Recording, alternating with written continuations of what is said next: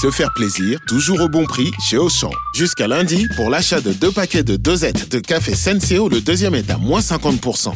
À 9 centimes la dosette, je vais refaire mon stock. Auchan, avec plaisir. 10,94€ les deux paquets de 60 dosettes de café Senseo au lieu de 14,58€. Soit 5,47€ le paquet, 13,15€ le kilo. Existant d'autres variétés valables sur le moins cher dans vos magasins et drive Auchan participants et en livraison à domicile. Pour votre santé, limitez les aliments gras, salés et sucrés. RMC, les grandes gueules. C'est un enseignant de Drancy qui vient d'être mis en examen et incarcéré. C'est pas banal. Oui, c'est un jeune enseignant, professeur des écoles dans, cette euh, commune de la région parisienne. Il a 26 ans et on lui reproche d'avoir interprété et enregistré au moins cinq chants religieux, euh, des chants euh, qui sont des chants que l'État islamique ne cesse d'utiliser dans ses vidéos de propagande. Les autorités lui reprochent d'avoir traduit en français chanté et monté donc ces chants et l'État islamique ensuite pouvait les, utiliser. Euh, alors l'un des chants euh, aurait même été diffusé sur le principal canal de propagande de l'organisation islamique avant de les transmettre à des cadres de l'État islamique en vue de leur diffusion. Euh, ce jeune homme est professeur titulaire depuis 2021. Il a face à lui des jeunes de 6 à 7 ans. Lui-même, pour se défendre, il aurait avancé auprès des enquêteurs qu'il était sous l'emprise d'interlocuteurs dont il ne connaissait que le nom religieux et qui lui aurait demandé d'interpréter ces, chants- ces chants euh, islamistes. Euh, selon le, le Parisien, euh, et son ancienne avocate l'a décrit comme un enseignant parfaitement intégré dans la vie française, marié et père de famille. Et toujours dans le Parisien, les parents d'élèves sont assez stupéfaits. Certains tombent à la renverse, on leur avait rien dit. Le maire lui-même n'était pas au courant. D'ailleurs, ça pose la question de savoir est-ce qu'il faut donner plus d'informations au, au- au maire euh, sur euh, qui sont euh, les, les fonctionnaires qui travaillent dans, dans sa commune. Bref, c'est assez stupéfiant cette histoire. Bruno. Écoute, je, je sais, enfin, c'est hallucinant de, de voir ce qui se passe là. Encore une fois, mais je pense que les services des renseignements territoriaux ont fait le travail qu'il fallait, c'est-à-dire euh, de- monter un dossier sur ce personnage pour le mettre. Il est en prison. hein. Il a été incarcéré, donc ça veut dire qu'il y a un dossier quand même qui est lourd à son égard. C'est c'est- c'est affligeant, ça fait peur.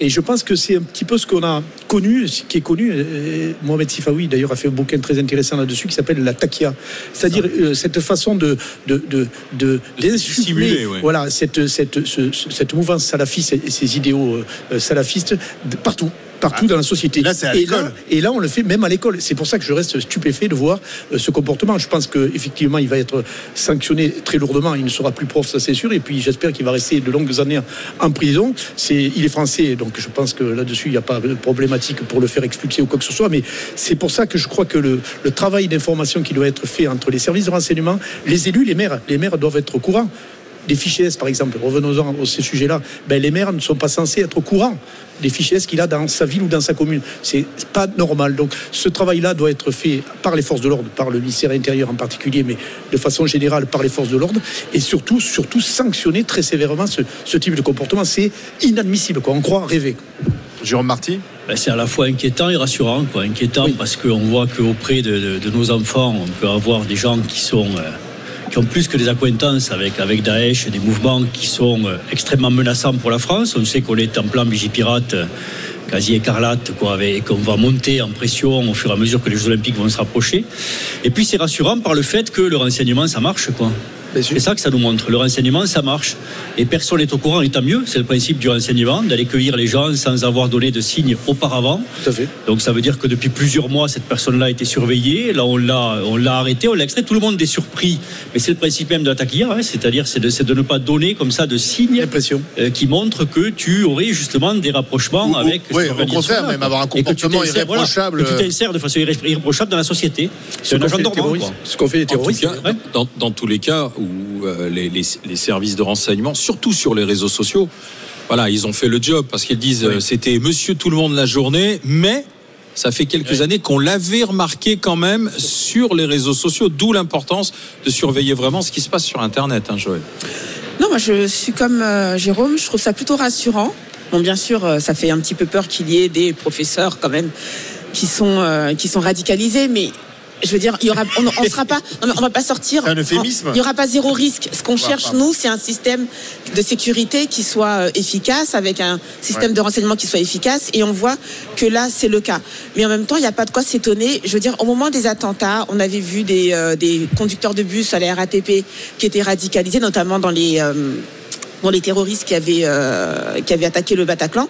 Euh, donc, euh, je, je veux dire, Oui, mais- les, mais- les Mais radicalisés. ça pose la question du recrutement, pardon, parce que Mais- tu dis oui, moi il y a- il y, a le risque zéro. Moi je suis Mais- désolé, on parle de fonctionnaires Oui. de l'État, de gens qui sont face à nos enfants.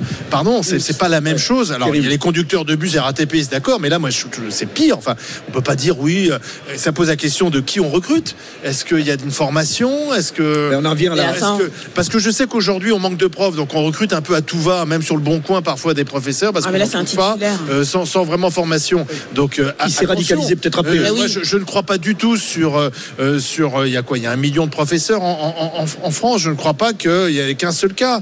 Euh, il faudrait quand même Ouais, tu peux pas peut-être avoir faire le ménage, peux pas avoir des faire le enquêtes de ménage, de savoir, savoir précisément qui à qui on confie quand même Mais il faut aller la, plus loin. la clé des écoles. Enfin, Oh. moi je trouve ça très Olivier, il faut aller plus loin. Darmanin, d'ailleurs, a fait le, le forum de l'islam de France. Là, il faut aller même plus loin. C'est-à-dire, sur la, on en vient au- à la formation Ah oui. Des imams. C'est un vrai problème. On sait que la plupart viennent de l'étranger. Stop, stop, stop. On les forme en France avec un islam de France.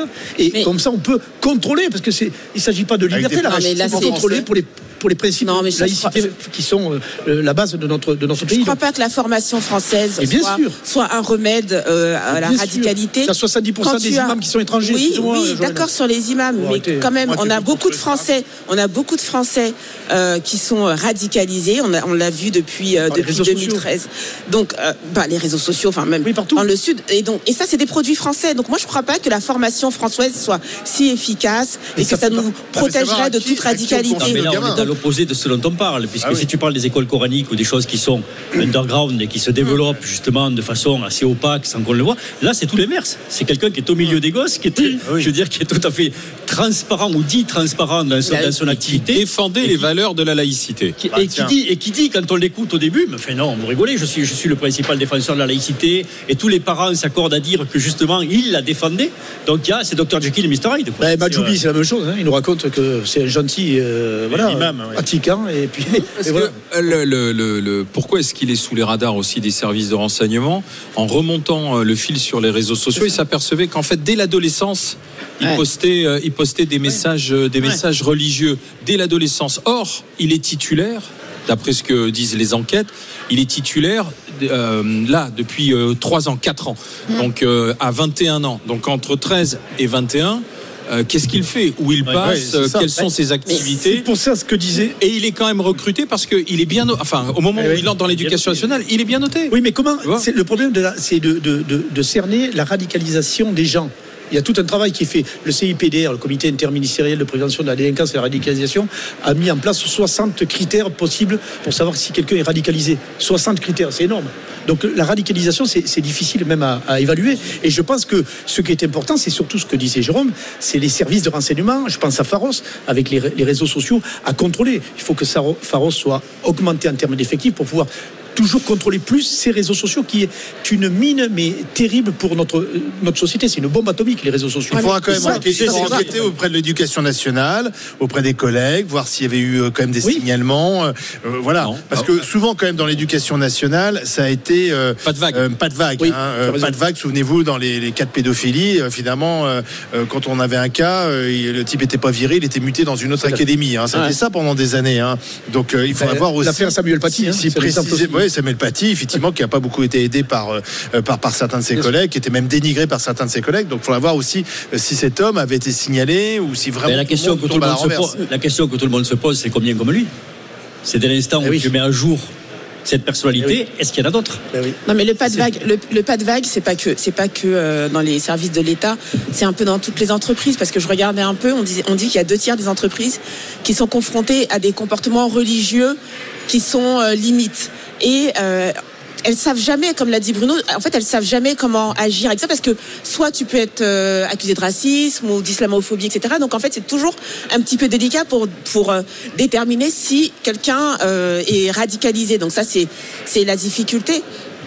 Euh, et puis ensuite, j'ai oublié, je vais dire. Mais tu sais qu'il y a des parents qui ont été interrogés là depuis ce matin, depuis que l'affaire a éclaté, qui disent mais attendez. euh, Qu'est-ce qu'il a dit Qu'est-ce qu'il a fait? Et certains parents veulent sortir leur enfant de l'école d'ailleurs. Vraiment, euh, L'inquiétude Ben oui, parce qu'ils sont plus confiance. On nous, on, on nous dit qu'il était irréprochable, mais est-ce qu'il l'était vraiment? Qu'est-ce qu'il a pu dire comme ci, comme ça, peut-être de ma distiller, tu vois, de manière un peu insidieuse auprès des enfants?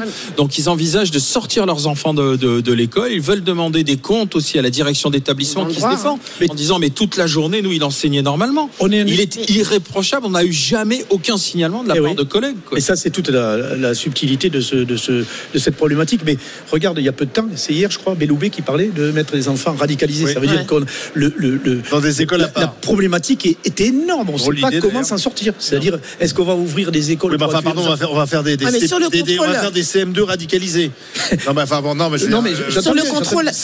On a voulu faire des, des structures pour déradicaliser les gens. Moi- Moi-même, on m'avait sollicité pour dire jamais marché. est-ce que vous pourriez prendre en charge? Mais je ne sais pas comment déradicaliser les mettre ensemble, c'est-à-dire que tu, tu fais une cellule de djihadistes. Mais, Enfin, c'est mais est-ce qu'il ne faut pas les sortir aussi quand même du milieu scolaire, ces gamins-là? Parce qu'ils sont Ah, capables de. ils vont contaminer les Ouais, autres. mais vrai moment, problème. que tu veux Non, mais tu vas Mais les mettre où? Enfin, on a, on a c'est une obligation de scolarité jusqu'à l'âge de 16 ans. Et les mettre Et ensemble, je suis pas sûr Mais tu peux c'est pas les laisser non par contre, non. Tu peux pas les laisser non Mais, mais sur le, sur le contrôle a priori, C'est peut-être ça les classes de niveau. il y a quelques semaines ou quelques jours, je ne sais plus, on nous a annoncé qu'il y avait des agents de l'État qui allaient euh, s'introduire dans nos réseaux sociaux, des agents de l'État pour le fisc, hein, Oui. donc qui allaient s'introduire dans nos réseaux sociaux pour aller vérifier si euh, le train de vie qu'on a affiché sur les réseaux sociaux et les déclarations étaient conformes. Tes photos Instagram, Donc, par exemple, voilà. toi, que tu as des, t'as des photos au bout du monde, toujours, tu nous fais rêver. Ouais, ouais, Maldives, mais- euh, Mais, c'est- mais tu sais que tu Je sais que poste jamais quand je suis dans mon jacuzzi, Ouais. parce que j'ai bien peur qu'on vienne me saisir. en or. Joël, tu sais que c'est déjà fait. Si on savait ce que Bruno Pomar c'est sur nos vies, on serait Mais effrayé. bien Oui. sûr. C'est pour ça que vous me gardez. La double vie de Bruno Pomar. Son château euh, dans non, mais, mais, mais je crois qu'il y a nécessité, il y a nécessité, encore une fois, de contrôler ces réseaux sociaux à tout prix. Et, et- et sur ce domaine-là, qui est de la radicalisation d'un certain nombre de compatriotes, enfants ou adultes ou quoi, c'est nécessaire pour la sécurité du pays. Non, mais ça veut dire quoi? Ça veut dire que tu passes ton concours pour être prof et qu'après, tu as un service qui va aller traquer tes, tes tweets depuis 2012 ou 2013 et regarder si tu es radicalisé ou pas. Donc en fait, ça fait un, un contrôle via euh, tes connaissances et un autre contrôle via ta moralité. Et alors, on laisse faire, hein, Joël? Donc, ah non, mais moi je, même. moi, je peux être d'accord, mais tu trouves où ce pognon Tu trouves où ces gens tu, tu, tu, tu, tu organises ça comment? Moi, je, je veux bien. hein. Le ministère de l'Intérieur a, a réagi à ça. Il faut savoir qu'il y a des effectifs supplémentaires qui ont été mis en place à Ouais. Pharos et partout, à la DGSI, etc. Donc il y a une vraie volonté de trouver une réponse à ces problèmes. Affaire à suivre, parce que ça, on en est qu'au début, parce que je vous dis, les parents veulent demander des comptes aussi à cet établissement. Ils ont bien euh, raison. du côté de, de Drancy, avec cet enseignant de 26 ans qui, la journée, était irréprochable et la nuit, euh, enregistrait Attends, des chants à la gloire de, de Daesh.